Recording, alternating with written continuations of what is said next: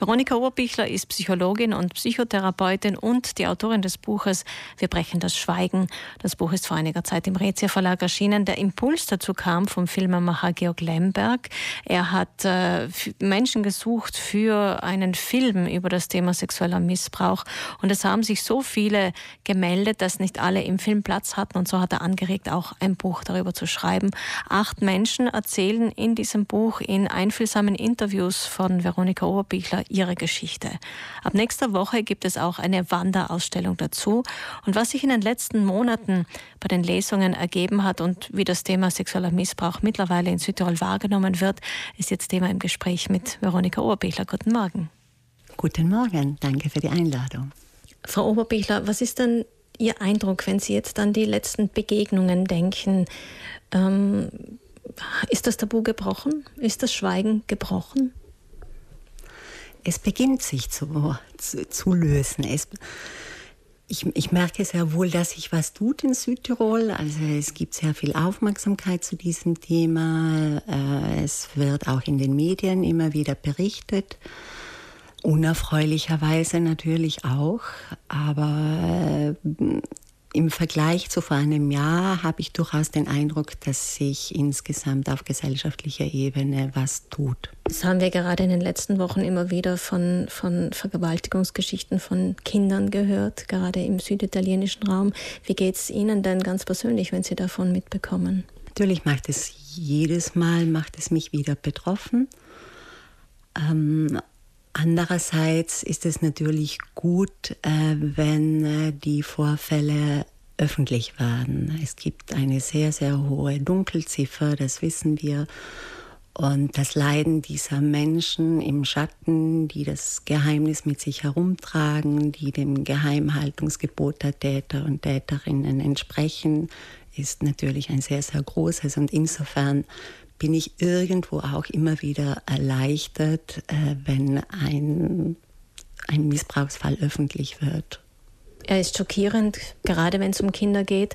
Aber wenn er öffentlich wird, bedeutet das auch, dass diese Mädchen zum Beispiel, die wir erst vor kurzem gehört haben in Süditalien, dass die eben auch Schutz bekommen. Und Sie haben ja den Titel gewählt, Wir brechen das Schweigen. Mit wir sind aber nicht die Opfer gemeint, sondern die Gesellschaft. So ist es. Wir als Gesellschaft sind gefragt. Wir dürfen uns keine Neutralität gegenüber Tätern, Täterinnen leisten. Wir müssen aktiv werden, wenn wir von Missbrauchsfällen oder fraglichen äh, Missbrauchsfällen erfahren. Jetzt hat sich aus dieser Dynamik der Buchvorstellungen auch ein Forderungskatalog ergeben. Unter anderem wünschen sich viele Menschen, dass es eine einheitliche Nummer gäbe, an die man sich wenden könne und vieles andere mehr.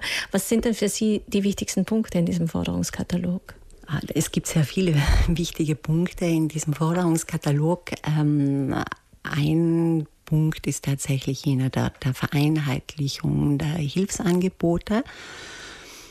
Unter anderem diese vereinheitlichte Telefonnummer, aber auch die Wiederaufnahme der Sensibilisierungsangebote, der, des, der sexualpädagogischen Angebote an Mittelschulen ist ein sehr, sehr wichtiger Punkt die aktive Aufarbeitung äh, bei Missbrauch an öffentlichen Institutionen ist ein weiterer Punkt.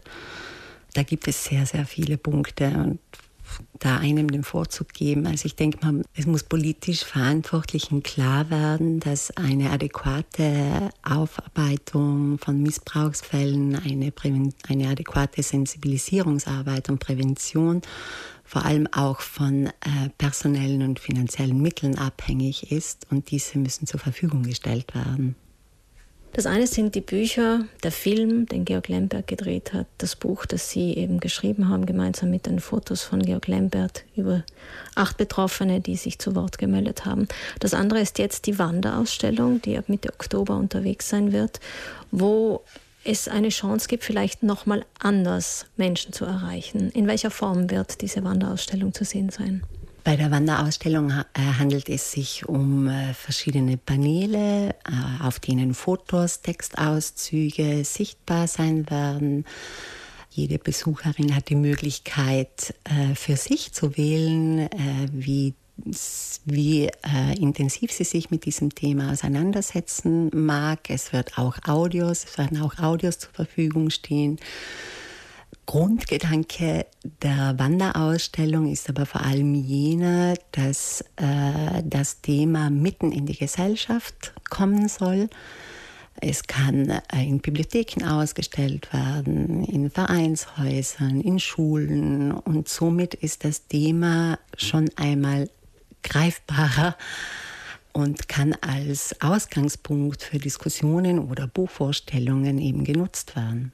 Ich kann mir vorstellen, dass viele sich wünschen würden, wenn sie uns jetzt zuhören, dass dieses Thema endlich erledigt sein möge und dass wir nicht mehr länger mit diesen Übergriffen und diesen Missbrauchsgeschichten uns auseinandersetzen müssen, weil die Gesellschaft, die Täter und Täterinnen einfach damit aufhören. Der Wunsch weicht vor der Wirklichkeit wahrscheinlich weit ab, aber was, was können wir uns denn wünschen, was realistisch ist, ist und greifbar? Also realistisch denke ich, ist es, dass wir alle sensibler werden, was das Thema Grenzverletzung angeht, dass wir alle uns mehr Wissen aneignen können, was sexueller Missbrauch oder sexualisierte Gewalt und generell Gewalt bedeutet, was das beinhaltet, wie man ihr vorbeugen kann, äh, wie die Dynamiken sind.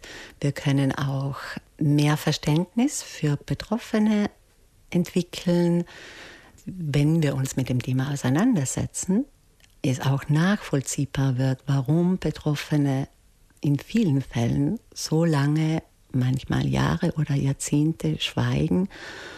Und wir können äh, direkt Betroffenen auch helfen, indem wir ihnen eben als Gegenüber zur Verfügung stehen und nachfragen, Dinge nicht hinterfragen oder Betroffenen einfach zuhören und das, was sie uns erzählen, entgegennehmen und mitfühlen und sie nicht drängen in irgendeiner Weise, irgendwas zu unternehmen, was sie nicht möchten. Urteilsfrei. Genau, ein urteilsfreies Zuhören wäre vom Vorteil. Vielen Dank, Veronika Oberbichler, für das Gespräch. Sehr gerne. Ab Mittwoch, 18. Oktober, ist die Wanderausstellung in Meran im Eingangsbereich der WFO Meran bis zum nächsten Mittwoch, also bis zum 25. Oktober ausgestellt. Die WFO hat als Jahresthema Gewalt an Frauen und organisiert immer wieder Veranstaltungen dazu. Die Wanderausstellung zum Buch Wir brechen das Schweigen wird dann weiter auf Wanderschaft gehen und interessierte Aussteller können sich direkt an den Rezia Verlag wenden.